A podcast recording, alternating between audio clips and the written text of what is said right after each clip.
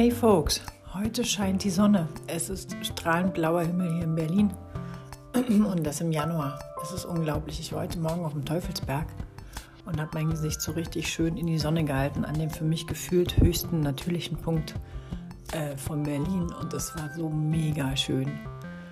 Und ich merke, wie ich wieder so Kraft kriege. Also Sonne ist echt ein wahnsinniger Kraftlieferant und ich kann nur allen Muddis empfehlen, sobald sie die ersten Wochenbetttage überstanden haben, ab in die Sonne. Kind ins Tragetuch, ist einfach netter als Kinderwagen und dann irgendwie raus in Natur und einfach mal Gesicht in die Sonne halten.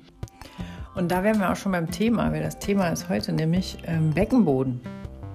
Also wie schafft man es nach Geburt von einem Kind, egal Kaiserschnitt, Spontangeburt, Schwangerschaft ist auch schon beckenbodenbelastend und äh, wie schafft man es, seinen Beckenboden wieder fit zu kriegen? Und ich finde ja, Beckenboden ist echt ein lebenslanges Thema. Ähm, das ist wirklich äh, ja ein Lebensthema. Also auch mit, keine Ahnung, 60, 70 wäre es cool, wenn man einen intakten Beckenboden hat, den man anspannen kann. Und das ist halt einfach ein Muskel. Ne? Der sitzt da so als trapezförmiger Muskel unter eurem Becken festgemacht an Schambein und Steißbein und den beiden Sitzbeinhöckern. Und im besten Fall hat er einfach so eine Grundspannung und wird immer dann, wenn man äh, Bauchdruck aktivierende Geschichten tut, also Bücken, Wäsche aufheben, in die Hocke gehen, ähm, lange irgendwie stehen, in der Schwerkraft. Joggen ist krass Beckenboden belastend. Trampolinspringen macht mega Spaß, aber geht auch ganz schön auf den Beckenboden. All diese Dinge kann man den Beckenboden ganz bewusst gegenspannen. Das verhindert tatsächlich, dass man Rückenschmerzen kriegt und äh, lässt ganz nebenbei den Bauch ein bisschen flacher aussehen. Ähm, es gibt eine Frau, die heißt Kantjenika, also dieses Training, was sie entwickelt hat, das ist eine Physiotherapeutin aus der Schweiz und die hat so Kantjenika Beckenbodentraining entwickelt. Ähm, da diese Kurse bei der zu buchen, finde ich echt unverhältnismäßig teuer, weil die das natürlich ganz äh, praktisch so aufgebaut hat, dass man äh, ein Modul nach dem nächsten machen muss. Aber man kann sich bei YouTube äh, Kantienika-Videos angucken, um überhaupt mal so eine Idee zu kriegen, wo ist mein Beckenboden eigentlich? Wann kann ich den anspannen? Wie fühlt sich das an, wenn ich den anspanne? Weil es ist tatsächlich so, je besser dieser Muskel trainiert ist, desto willentlicher kann ich ihn anspannen, desto mehr Grundspannung hat er und desto mehr bin ich gestützt. Ähm, und ich habe mal früher Rückbildungskurse gemacht, als ich da noch äh, Zeit hatte und Spaß dran hatte und so. Und da habe ich das tatsächlich mal ganz äh, lieblich genannt, der Schatz im Schritt. Äh, ja, ist tatsächlich echt ein Schatz, weil er einem das Leben wirklich viel, viel leichter macht. Aber man muss ihn finden, diesen Schatz, und man muss ihn trainieren. Ähm, an dieser Stelle noch eine Empfehlung. Es gibt ähm, eine äh, eine Frau, die macht so Online-Kurse. Ähm, die heißt Glücksmama. Und die macht, glaube ich, ganz zauberhafte Online-Kurse vor und nach der Geburt, um äh, wieder so ein bisschen in seinen eigenen Körper zu finden und äh, sich zu trainieren. Also Glücksmama. An dieser Stelle mal wieder unentgeltlich Werbung. Bitteschön, Glücksmama. Ähm, ja, aber die ist einfach gut, glaube ich. Also das, was ich von ihr gesehen habe, fand ich toll und die ist auch echt ganz sympathisch und ähm, und im Moment geht es ja nicht so, dass man so Kurse macht in echt. Ähm, deswegen ist das, glaube ich, eine gute Alternative. Und sonst finde ich zum Beispiel auch eine Frau, die heißt Kanga. Die macht so Kanga-Training, kann man ja auch mal googeln. Das ist dann halt so, da packst du das Kind wie so ein Känguru in so eine Tagetasche vorne rein und dann kannst du ähm, mit Kind Beckenbodentraining machen und auch äh, Sport. Das war natürlich immer ziemlich nice, wenn man sich draußen im Park oder so treffen konnte. Ne? So ähm, einfach um so ein bisschen äh, auch Socializing zu haben und in die Natur zu kommen. Das geht, glaube ich, gerade jetzt irgendwie auch nicht, aber man kann sich mal, mal informieren. Also da ändert sich ja auch laufend was. Vielleicht hat die irgendwie auch Online-Kurse oder so. Also Glücksmama oder Kanga-Training ist eine gute Rückbildung. Und von mir so als Hebamme, ähm, als äh, Wegbereiter sozusagen nach der Geburt, finde ich, ist es schon mal ein ziemlich guter Anfang, wenn man zu Hause einfach viel diese indische Brücke macht also Becken hoch und oben halten, weil da kriegt man so eine Grundspannung in den Beckenboden. Und je mehr Grundspannung der Beckenboden hat, desto besser ähm, kann man den dann auch willentlich anspannen. Ähm, nicht so ganz richtig früh im Wochenbett bitte, weil da muss halt noch die Gebärmutter heilen. Ne? Und da ist ja auch noch viel Blut in der Gebärmutter, das soll ablaufen. Und da ist dieses Hochkippen jetzt vielleicht nicht so eine Riesenidee. Aber ihr kennt ja meine Meinung zum Wochenbett. Wochenbett heißt Bett. Und Wochenbett heißt auch sich im Bett aufhalten. Und da rede ich tatsächlich von den ersten 10 bis 10 Tagen bis 14 Tagen. Aber nach 14 Tagen, wenn man dann schon ein bisschen mehr unterwegs ist, dann kann man auch anfangen, diese indische Brücke zu machen, um so eine Grundspannung in den Beckenboden reinzukriegen. Und kann tatsächlich auch anfangen, schon jedes Mal, wenn man sich hinsetzt, also aufstehen, immer über die Seite, ne? also von Rückenlage auf die Seite rollen und von der Seite dann hoch ins Sitzen kommen, wie so ein Bandscheibenpatient weil die geraden Bauchmuskeln einfach noch gar nicht gut äh, fit sind und man auch unnötig Druck auf den Beckenboden macht und damit auch unnötig seinen Rücken belastet. Also ich stehe bis heute so auf. Ich räume mich auf die Seite und räume mich nach oben. Wenn man so ein bisschen trainiert ist, kann es auch ganz elegant aussehen. Ähm, muss man sich halt einfach, also ist gar nicht so Omi-mäßig, wie man meint. Und wenn man dann ins Sitzen gekommen ist, ähm, dann erstmal so ganz bewusst den Beckenboden anspannen. Also wenn man ihn hochzieht, nach innen oben hochzieht, Scheideneingang verkleinert, dann merkt man tatsächlich auch, wenn man sehr genau in sich reinspürt, dass die Sitzbeinhöcker sich ein kleines bisschen aufeinander zubewegen. Ist eine Mini-Bewegung, aber es ist eine spürbare Bewegung. Und wenn man das geschafft hat und das schon mal erreicht hat, dann hält man den Beckenboden in der Anspannung und steht mit angespanntem Beckenboden auf. Hört man jetzt vielleicht? Ich mache das so, während ich das erzähle. Ähm, und dann stehe ich ja schon mal. Und dann gucke ich, okay, habe ich den Beckenboden immer noch angespannt oder ist der mir schon wieder weggeflutscht? Wenn er weggeflutscht ist, no problem, einfach nochmal von vorne anspannen.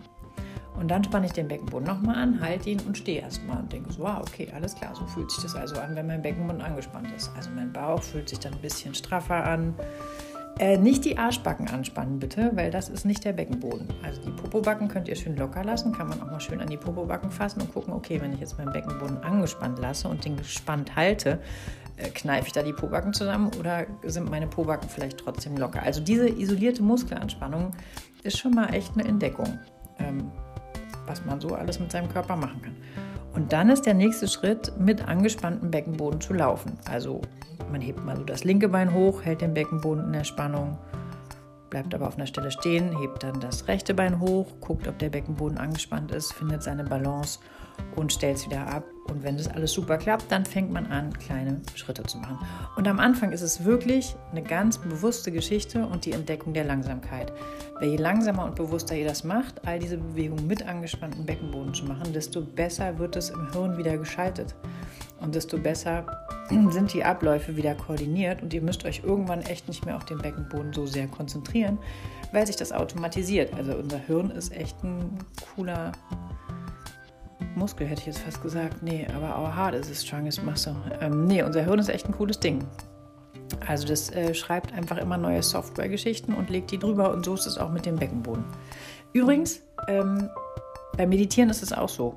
Ich habe gestern noch mal ähm, auf Empfehlung von einer ganz liebreizenden, die ich natürlich auch wieder nicht namentlich erwähnen darf, aber die weiß, dass sie gemeint ist, bei Netflix Headspace geguckt, wo ich immer dachte, boah, ich bin voll der Meditierprofi, scheißegal, brauche ich nicht. Aber nein, das ist so gut, ähm, weil es nochmal so ganz an die Anfänge geht. Ne? Warum machen wir das eigentlich? Warum macht Meditieren glücklich? Warum kann man sich fokussieren, wenn man meditiert? Warum macht Meditieren, also entschleunigt erstmal, aber macht dann viel tatkräftiger? An dieser Stelle nochmal vielen, vielen Dank an. Du weißt, dass du gemeint bist. Ich weiß es. Ja. Ähm, vielen, vielen Dank. Das war großartig. Ja, aber jetzt zurück zum Beckenboden und das ist halt genauso. Ne? Man hat irgendwie, man muss diesen Beckenboden langsam wieder anfangen, als Software im Hirn zu integrieren. Und wenn man das hinkriegt, dann muss man sich da echt nicht mehr drauf konzentrieren. Und was ich zum Beispiel oft mache beim Zähneputzen, ist, dass ich den Beckenboden anspanne und dann mein, äh, mich auf ein Bein stelle und auf diesem einen Bein erstmal Balance finde mit angespanntem Beckenboden. Und dann habe ich ja ein Bein abgehoben vom Boden und dann mache ich das vor und zurück und vor und zurück und vor und zurück. Und dabei halte ich aber immer schön den Beckenboden angespannt. Also da trainiere ich dann gleichzeitig ein bisschen Po-Muskulatur und ein bisschen Hüft. Äh, Muskulatur und halt auch den Beckenboden. Ich meine, das macht jetzt nicht eine krass tolle Figur, aber zumindest erhält es das, was so da ist. Ist ja auch schon mal schön. Und dann wechselt man das Bein und macht die gleiche Geschichte auf der anderen Seite. Beckenboden anspannen, äh, auf einem Bein Balance finden und Bein vor sich und hinter sich und vor sich und hinter sich. Also das, was abgehoben ist, frei ist. Ähm, ja, ich hoffe, man kann sich das irgendwie vorstellen, was ich da so meine. Und dann stellt man das wieder ab. Genau, das ist Beckenbodentraining. So, und warum bin ich jetzt hier eigentlich so kurzatmig? Weil ich einfach nicht so super gut trainiert bin und gleichzeitig Sport mache. ähm, ja, aber es ist nie zu spät und es macht immer irgendwie Spaß, zwischendurch was zu machen. Ich kenne es von mir, dass ich irgendwie super aktive Sportphasen habe und dann eigentlich nur so ein bisschen was mache, um zu erhalten. Aber merke immer, hm, dass allein schon die kleinsten Körperbewegungen, ob das jetzt irgendwie rumtanzen ist, irgendwie äh, in der Wohnung. Ich habe zum Beispiel auch so ein kleines Mini-Trampolin, so ein Rebounder, den finde ich total cool. Auf dem hüpfe ich auch oft rum. Ähm, dass es einfach gut tut. Und tatsächlich glaube ich, äh, ist Meditieren und regelmäßig sportliche Bewegung und Sonne, Sonne, eine mega gute Prophylaxe gegen unglücklich sein. Und dann wird man irgendwie automatisch auch dankbar und das Leben ist immer irgendwie wieder schöner. Ja, okay. An dieser Stelle hätte ich jetzt gerne wieder jemand, der mir sagt, wie ich diesen Podcast nennen soll. Beckenboden oder was hat Beckenboden mit Glücklichsein zu tun? Ähm, ja, und also soll ich jetzt an dieser Stelle wirklich aufzählen, wozu man den Beckenboden braucht? Ich meine, das weiß ja wohl jeder mittlerweile. Irgendwie. Sex ist schöner, wenn man den Scheideneingang verkleinern kann. Nicht inkontinent zu sein, ist auch ganz cool. Und ohne Rückenschmerzen lebt sich irgendwie auch besser. Und ähm, tatsächlich ist es lustig, dass so die Generation meiner Mutter, ne, so 1955 geboren, ey, die haben da echt keinen Wert drauf gelegt. Und ich äh, kann mich erinnern, dass ich mit meiner Mutter, ähm, als ich dieses Kantinika-Training für mich entdeckt habe, habe ich mit der irgendwie Beckenbodentraining gemacht.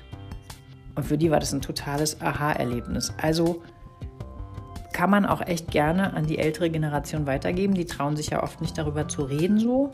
An die ältere Generation. Gott, stimmt ja gar nicht, mir auch schon voreilt. Aber ich, ihr wisst, was ich meine, so 50-, 60-Jährige, ne, kann man denen das irgendwie gerne zeigen, weil die nehmen das auch super dankbar an, weil oft haben die echt schon auch mit so Inkontinenzproblemen zu tun. Es ist nicht so geil, den ganzen Tag mit so einer Tena-Einlage durch die Gegend zu laufen. Und man kann den Beckenboden tatsächlich immer trainieren. Also selbst wenn der ähm, so ein bisschen schlaffi-puffy ist, kriegt man den wieder so trainiert, dass der eine Grundspannung hat. Das ist einfach ein Muskel, wie ein Armmuskel. Und das finde ich total gut ähm, ja, in diesem Sinne, viel Spaß beim Beckenbodentraining und genießt die Sonne und raus mit euch. Ich fand es so schön da in der Sonne. Alles Liebe, bis bald. Tschüss.